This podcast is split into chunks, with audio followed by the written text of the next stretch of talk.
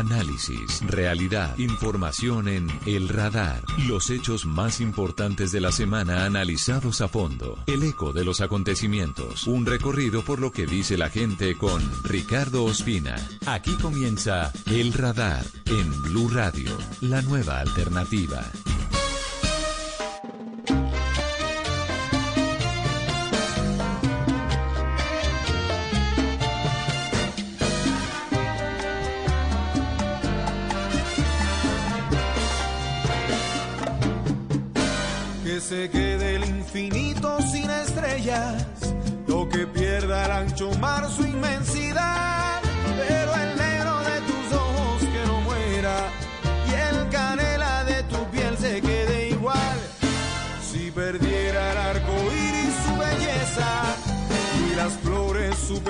Y su color, no sería tan inmensa mi tristeza como aquella de quedarme sin tu amor. Importas tú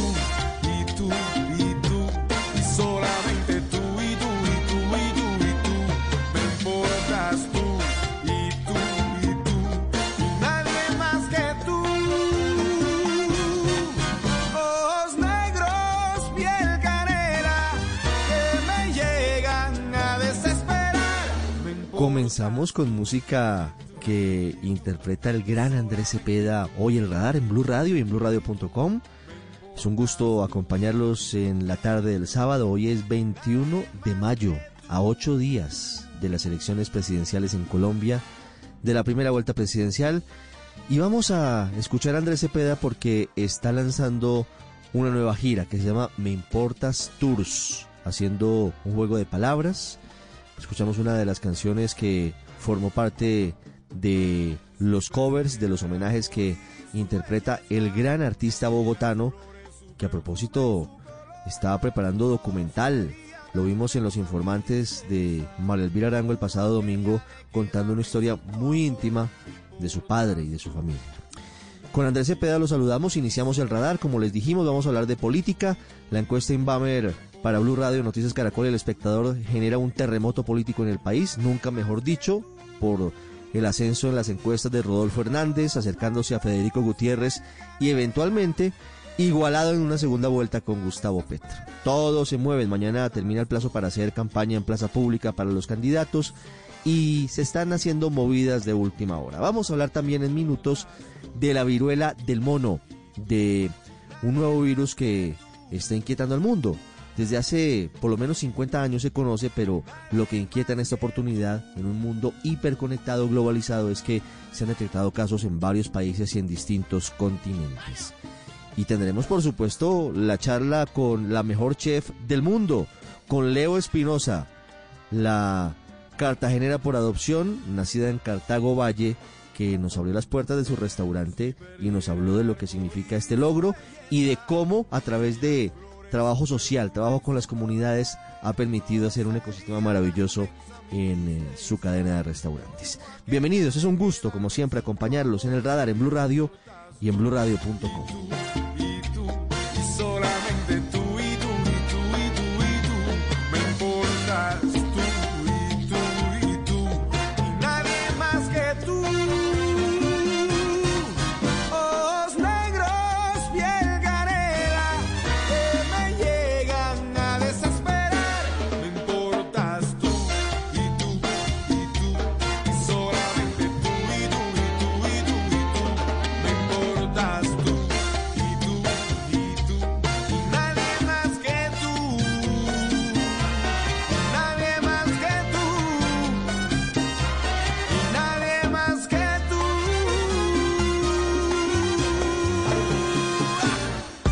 está en El Radar, en Blue Radio. Hoy estamos en Blue Radio saludándolos en compañía de la mejor chef del mundo, de Leonor Espinosa, que nos recibe además en, en su restaurante, en una de las zonas eh, de más eh, elevada cocina de Bogotá. Leonor Espinosa, la mejor chef del mundo que ha recibido ese galardón en las últimas horas. Leonor, bienvenida. Leo, gracias. Muchísimas gracias por esta invitación y saludo a todos los oyentes de Blue. ¿desde qué horas está recibiendo llamadas? Porque la veo recibiendo mensajes de todo el mundo, de colegas, de amigos, incluso de gente desde las zonas donde usted va y ya nos va a contar esa historia maravillosa de, ir a, recorrer los territorios más alejados de Colombia para traer maravillas gastronómicas a, Bogotá. Eh, bueno, yo, yo estuve desde esta mañana muy temprano porque eh, soy mamá perruna, entonces tocó mandar a los niños al colegio comida y eso y respondiendo mensajes de amigos, familiares, conocidos, porque me gusta hacerlo personalmente, no me gusta dejarlos en visto y, y, me gusta eh, responder las alegrías y las manifestaciones de la gente. Em, bueno, eh, mi cocina, mi, cocina es una la cocina de Leo. Es, es, una cocina que surge de todo el proceso de investigación que hemos hecho a lo largo de, de 15 años eh, para desarrollar proyectos en comunidades étnicas rurales. No es cierto que yo viajo para investigar a traer cosas. Eso, eso nunca ha sido la filosofía de Leo. Lo que pasa es que después de, desarrollar proyectos en comunidades, vimos un potencial muy grande, es cómo generar un comercio directo mm. eh, para traer estos ingredientes que pudieran beneficiar a las comunidades en temas económicos y en temas sociales cómo, cómo los visibilizamos y cómo reconectamos estos territorios. ¿Y de dónde surge esa idea? Ya, ya vamos a hablar del premio, porque el premio y el reconocimiento es muy importante para Leo Espinosa, la mejor chef del mundo. Pues es, es, muy importante saber cómo es el proceso, porque son 50 restaurantes en ese círculo selecto.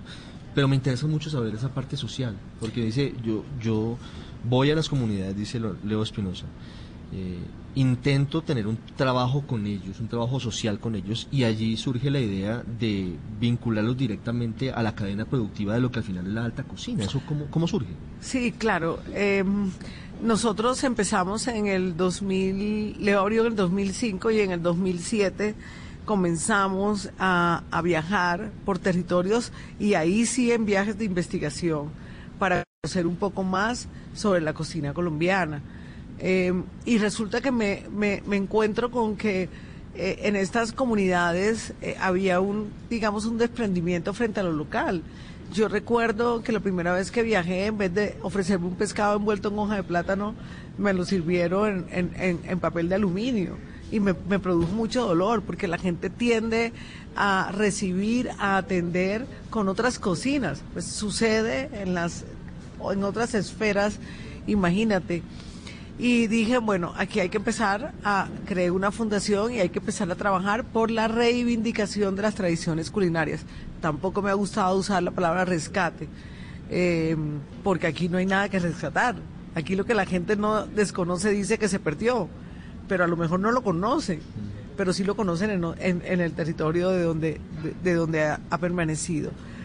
Mm, así que que posteriormente le fuimos implementando otras cosas a la, a la otras variables a la fundación porque Laura, eh, mi hija, estudió, eh, tiene maestría en, estudios interdisciplinarios del desarrollo, responsabilidad social, ahora está haciendo, terminando un Executive MBA y hemos logrado entonces eh, a lo largo del tiempo y a lo largo de sus aportes maravillosos e invaluables, de eh, generar unos proyectos que se encaminaran a el mejoramiento de las condiciones de vida, o sea, cómo la gastronomía podría ser un motor de desarrollo básicamente.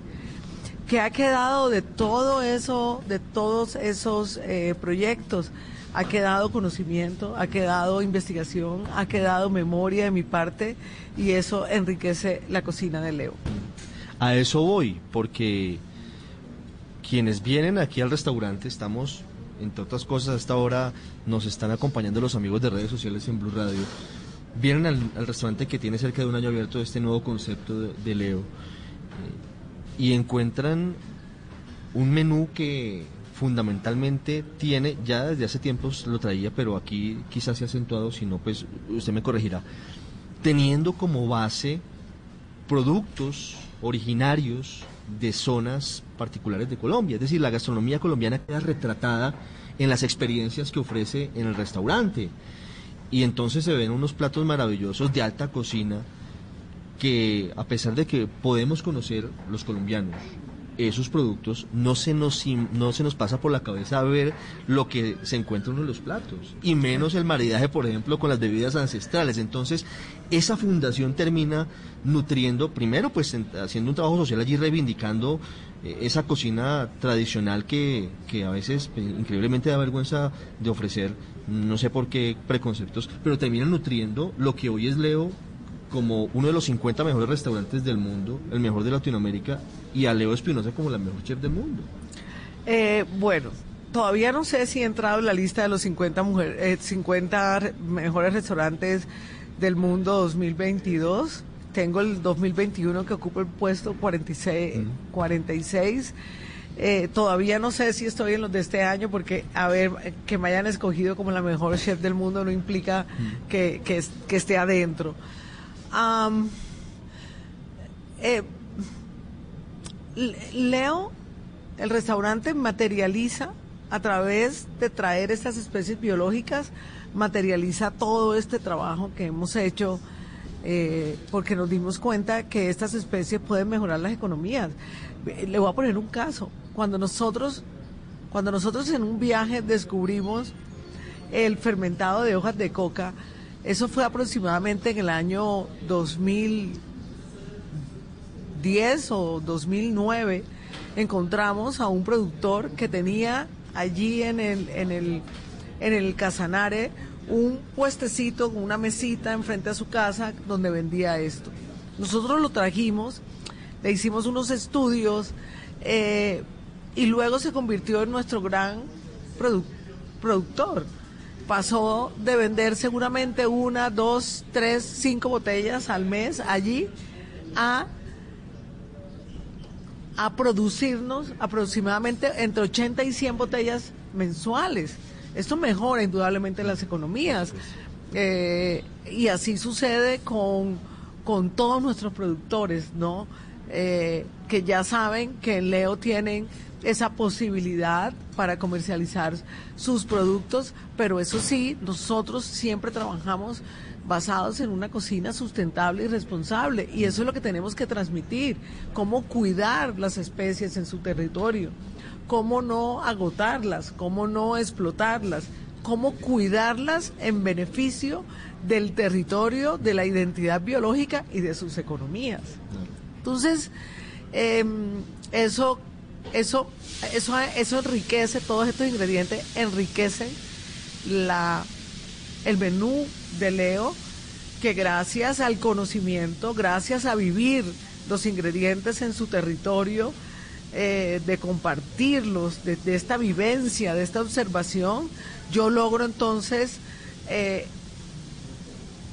eh, recrearlos basados en esos sabores que caracterizan estas comunidades y que caracterizan esa Colombia desconocida, porque la verdad es que somos más de lo que nos imaginamos. Estar en el restaurante de Leo es una experiencia. Fundamentalmente, ese podría ser uno de los grandes valores agregados para los colombianos, pero no me imagino para un extranjero que, va cazando de país en país lo mejor de su gastronomía.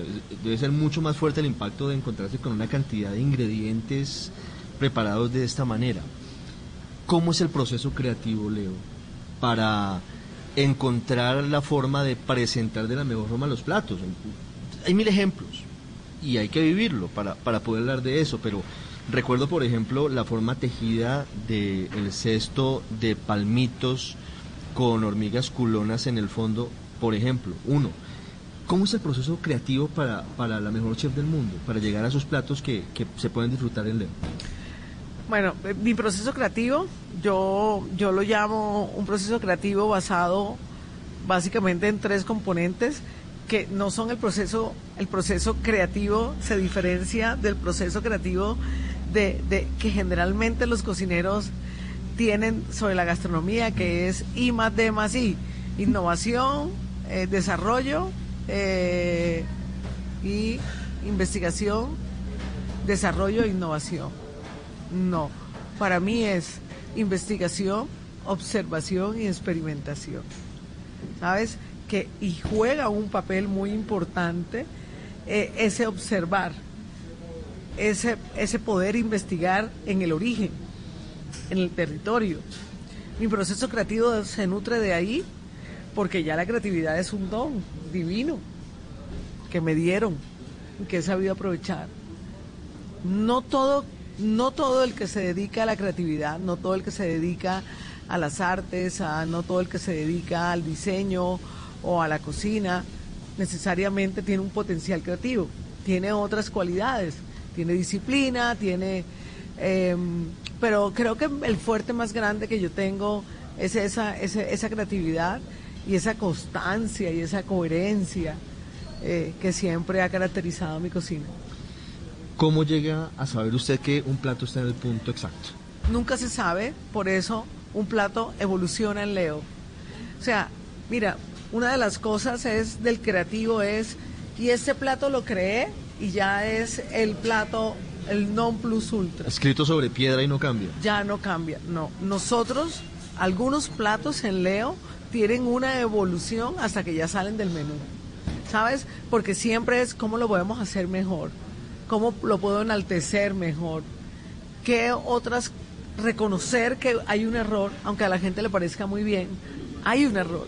Y esa exigencia y esa forma de concebir que, la que el, plato no es lo máximo que he creado, digamos, hay una cierta humildad frente a la creatividad eh, para reconocer que puede mejorar, yo creo que es parte también del éxito de, del menú de Leo. ¿Quiénes son los eh, eh, acompañantes del sueño. Ya voy a hablar de su hija y voy a hablar del premio que no he hablado del premio, pero ¿quiénes son estos muchachos que están ahí detrás? ¿Quiénes son los que, eh, en la cocina, aquí atrás, quiénes son esos muchachos? ¿Quiénes están allí que la llaman chef? Hace unos minutos nos pasó, chef, tiene un minuto, va Leo a la cocina y le hacen una consulta. ¿Quiénes son los encargados de esa parte, de esa parte operativa y logística? de hacer realidad el sueño de Leo? Bueno, mira, eh, yo trabajo con un equipo de chicos jóvenes. Eh, e, esto es como ser director de un partido, de un equipo de fútbol o de un equipo de béisbol. Hay que hacer estratega, analizar quién funciona más, eh, a quién pongo en primera base, a, que, a quién pongo en el jardín medio, a quién pongo de catcher, a quién pongo de pitcher. Si me entiendes? Es, es, jugármela un poco, o lo que es en fútbol, defensa, bueno, yo soy más beisbolera como buena costeña. Caribe, Caribe. Caribe, sí, sí, sí, sí. sí. Eh, y, y, y es saber quién tiene talento para, ¿no? Entonces hay cinco personas de mi equipo que para mí son mis pilares fundamentales. Uno, mi eh, mi jefe de cocina general.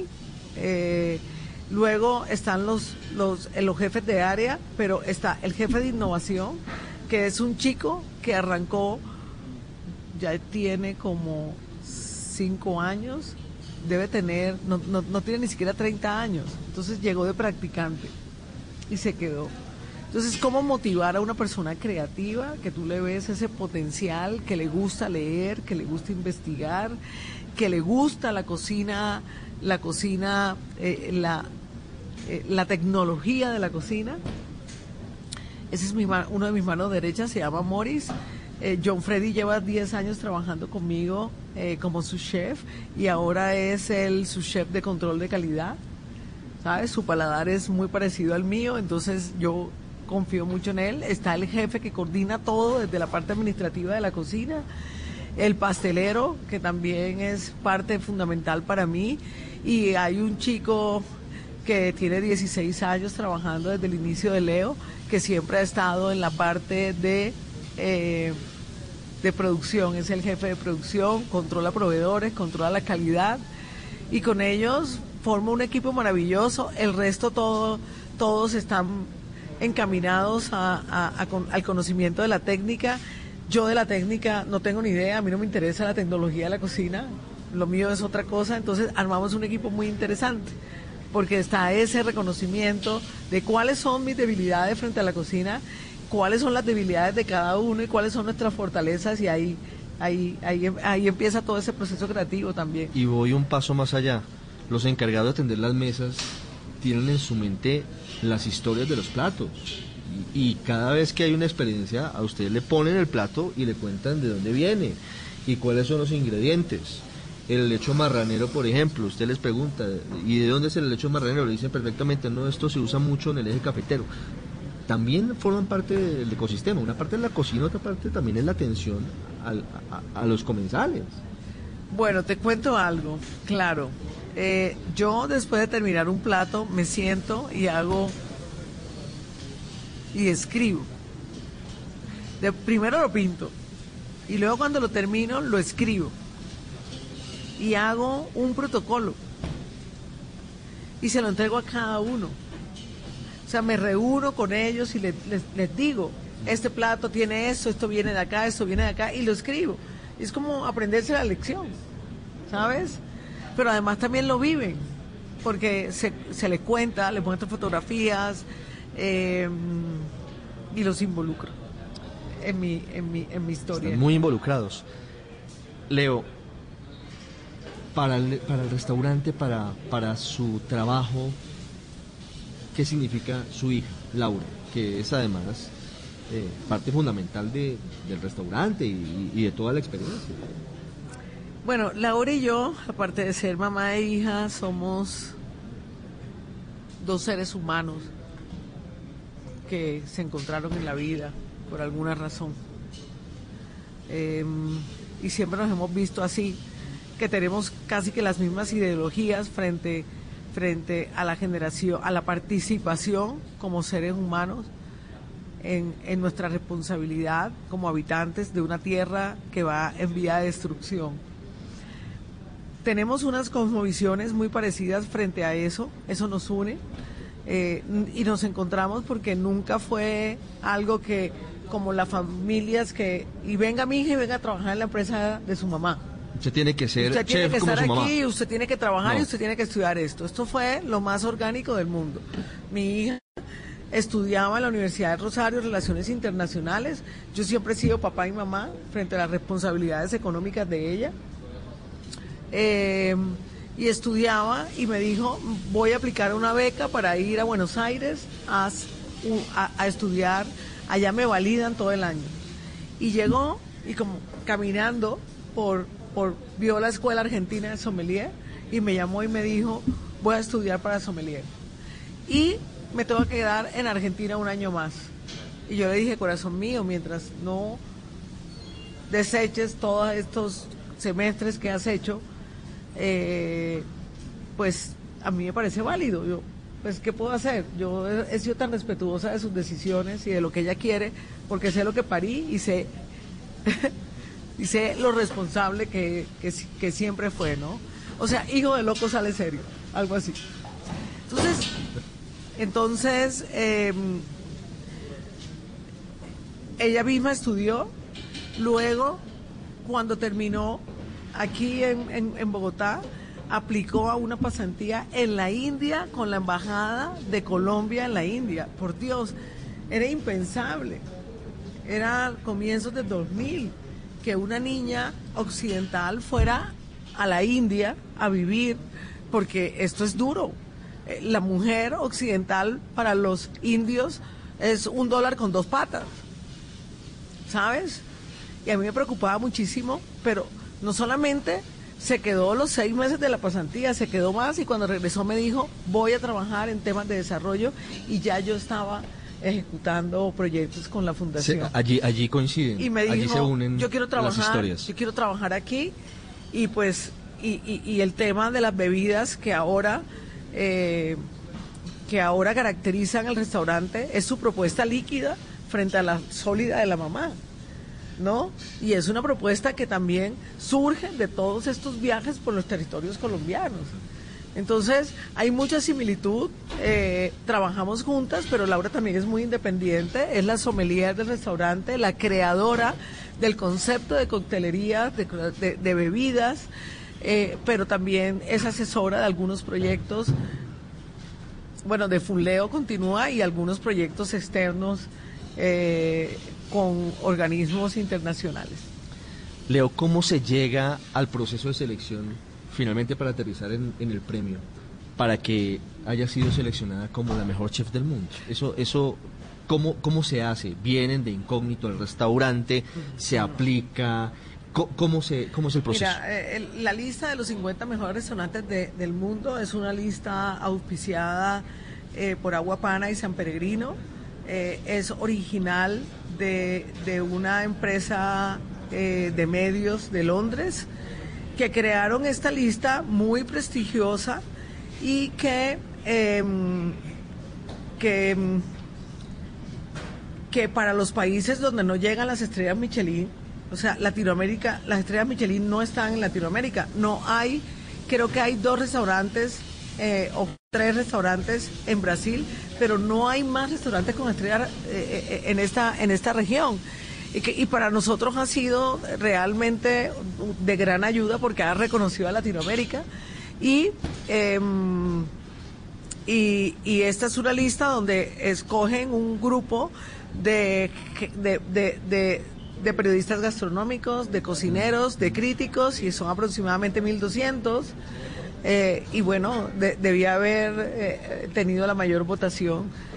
Eh, hay, hay muchas colegas cocineras que, que, que, pues que, que también están próximas a ser catalogadas como una de las mejores del mundo, pero con esta oportunidad me tocó a mí la gente votó porque viene al restaurante, porque conoce la propuesta y, y, porque, porque sí.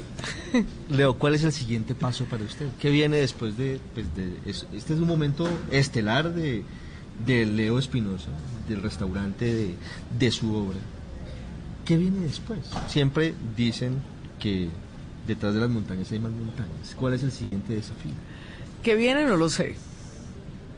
A veces quisiera ser pitoniza. a veces quisiera ser, eh, poder mirar hacia, tener ese poder de mirar qué va a pasar con mi vida, ¿no? Mi vida transcurre siempre desde el solo por hoy. Eh, yo creo que ya, eh, pues seguiré siendo responsablemente social frente a mi proceso gastronómico Seguiré apoyando las comunidades, estoy consiguiendo recursos para desarrollar un proyecto en el Amazonas que tiene que ver con la deforestación y por eso pues trajimos a Dominic Creen eh, hace unos pocos días para buscar unas, unos, unas, unos activadores de esta problemática en el mundo, ¿no? En Colombia hay que en Colombia hay que internacionalizar todo para que tenga, digamos, eh, reconocimiento y valor local. Yo no sé qué va a venir para mí. Yo eh, seguiré mis días como si este premio no hubiera pasado. Y ojalá, lo único que quiero es que mi voz sea escuchada y que se logre entender la importancia del, de, la, de la herramienta gastronomía eh, en las políticas públicas para generar desarrollo y para favorecer estas comunidades. Yo la sigo en, en Twitter y veo que Leo Espinosa es una mujer, además de ser la mejor chef del mundo, muy involucrada en lo que pasa en Colombia, muy preocupada por lo que pasa en Colombia. Y tiene un trabajo social que además le muestra el termómetro de lo que siente la gente en las comunidades, en los sitios más apartados, a veces más olvidados. ¿Cómo ve Leo Espinosa lo que hoy estamos viviendo en Colombia? A pocos días de unas elecciones difíciles en medio de lo que significa la polarización. Em, muy complejo, lo que está pasando en Colombia. Eh, nos hemos convertido en, habitantes eh, en, un territorio tan maravilloso donde el odio, donde el irrespeto a las diferencias nos tiene bien jodidos. Em, donde el respeto a la libertad, a, las decisiones, eh, también, ¿no? Porque esto no se trata de la ideología, sino eh, eh, en otros aspectos. Me preocupa muchísimo el devenir de Colombia. Me preocupa muchísimo que los jóvenes se, se están llevando por las pasiones sin fundamentos de causa, sin el conocimiento, sin haber visto y analizado qué, es lo que ha pasado y qué es lo que ha generado la violencia en Colombia. Estamos obsesionados por el rencor. Muy doloroso lo que está pasando en Colombia y ojalá eh, no nos dejemos llevar por estas pasiones tan absurdas y que reconozcamos lo que Colombia ha construido, porque se han construido muchas cosas buenas dentro de lo que se ha destruido. Leo Espinosa con nosotros hoy en Blue Radio, la mejor chef del mundo. Leo, felicitaciones Muchas y gracias. un gusto. Gracias por abrirnos la puerta de este maravilloso Esta escenario puerta de la casa está abierta para ti, para tus, para la, para Blue Radio y para todos los colombianos. Gracias.